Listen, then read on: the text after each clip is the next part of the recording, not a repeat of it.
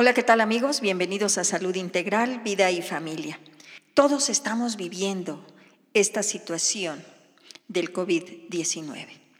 Hoy los invito para que veamos a esta enfermedad como una crisis o una oportunidad.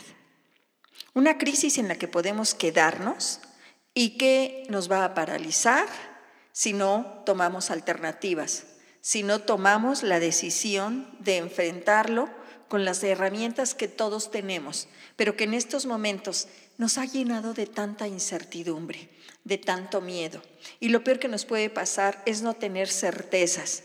Sí, entiendo que como nueva enfermedad no hay la certeza de que no hay vacunas, de que no, si se usan o no cubrebocas, de que no hay tratamientos, de si voy a enfermar o no, de si voy a, a morir o no.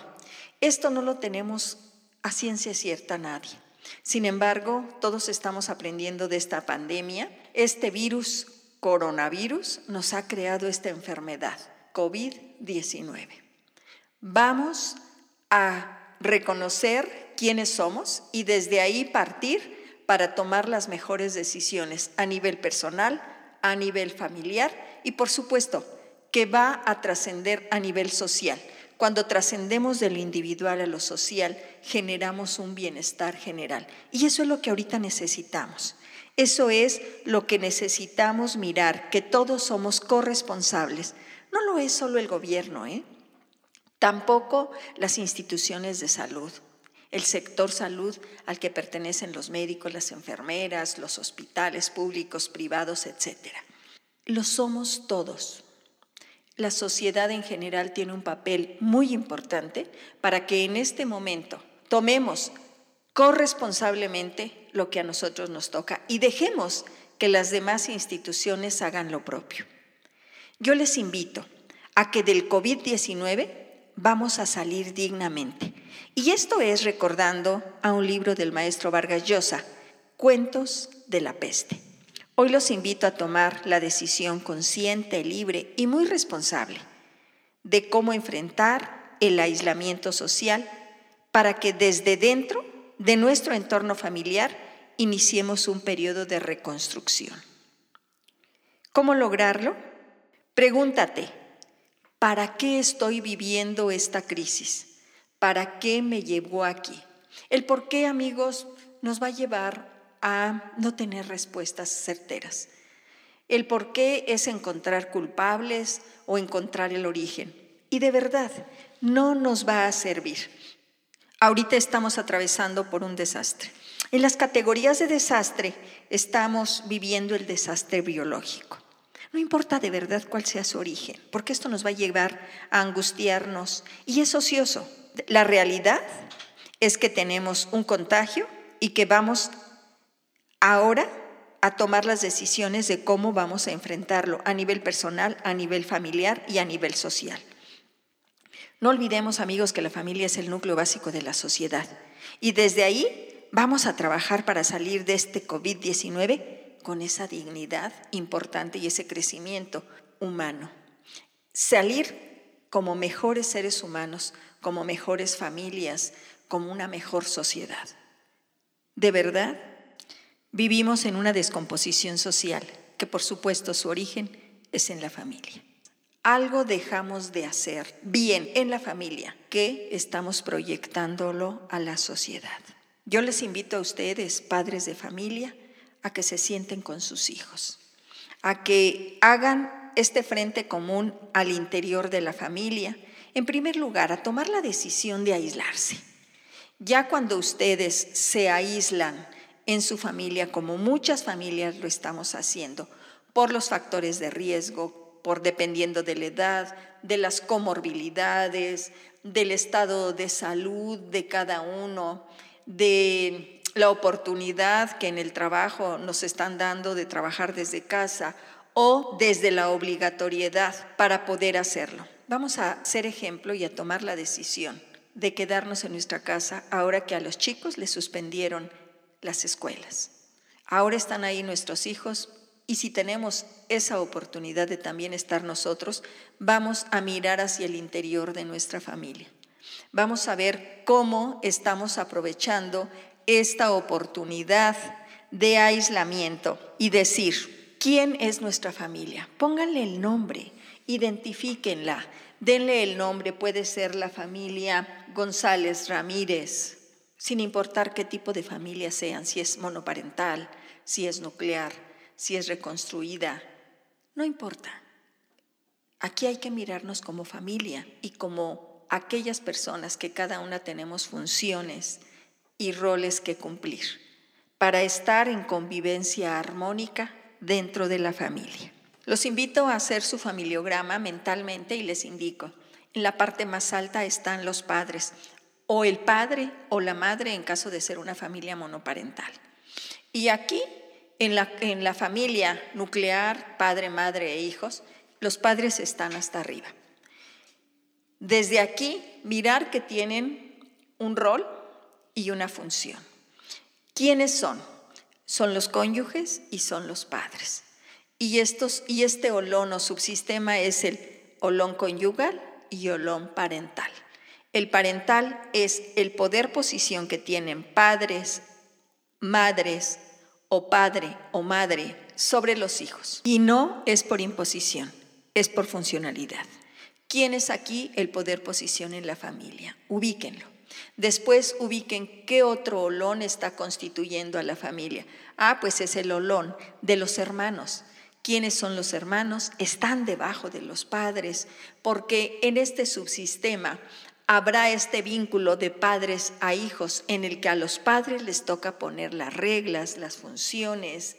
Por supuesto que depende del estilo familiar que cada uno tenga. Yo los invito a que sea lo más humano posible lo más compasivo posible para poder mirarnos todos en la dignidad humana que cada uno tenemos y en el respeto humano.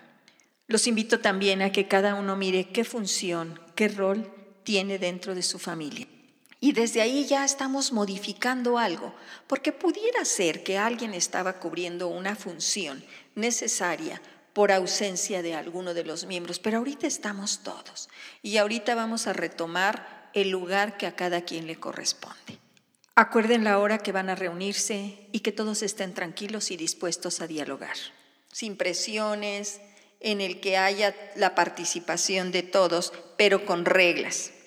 Estas reglas tienen que ser basadas, en primer lugar, al respeto, es decir, a la aceptación de cada uno de los miembros de la familia, sin importar qué equivocaciones, sin importar quién en este momento esté siendo cada uno de ellos. Todos y cada uno de nosotros somos valiosos. ¿Qué reglas? Escucha activa y respetuosa. Decir, todos vamos a escuchar cuando alguien hable. En segundo lugar, que el tono de voz del que está en ese momento hablando sea pausado, sea modulado, que se permita la expresión. Probablemente no se había hecho este ejercicio y por lo tanto no sabemos cómo expresarnos. Demos la oportunidad sin burlarnos, sin reírnos del otro, sin descalificarlo. Vamos a escucharlo activamente y respetuosamente. Tercer lugar, dar un tiempo determinado para que cada uno tenga la expresión de lo que quiere decir.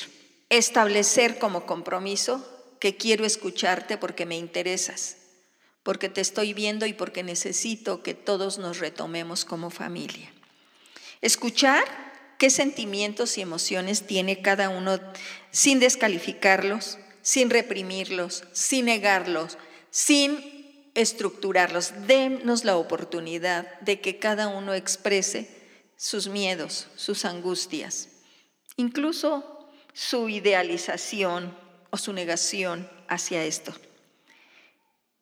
Si nosotros empezamos por estos pequeños pasos, les aseguro que vamos a salir enriquecidos y con dignidad de este COVID-19. Si nosotros empezamos a fortalecer nuestro núcleo familiar, lo cierto es que vamos a salir como un pueblo, como un país, como seres humanos mejores. Ojalá y sea con los menores daños y pérdidas posibles, que va a ser inevitable. Fíjense que tenemos un mecanismo de defensa que se llama la escisión. Y en la escisión es escindir, o sea, dividir, en el que hay gente que no está creyendo esto, que dice no está pasando nada, no va a suceder nada, entra, entra la negación y son las personas que siguen saliendo aún pudiéndose quedar.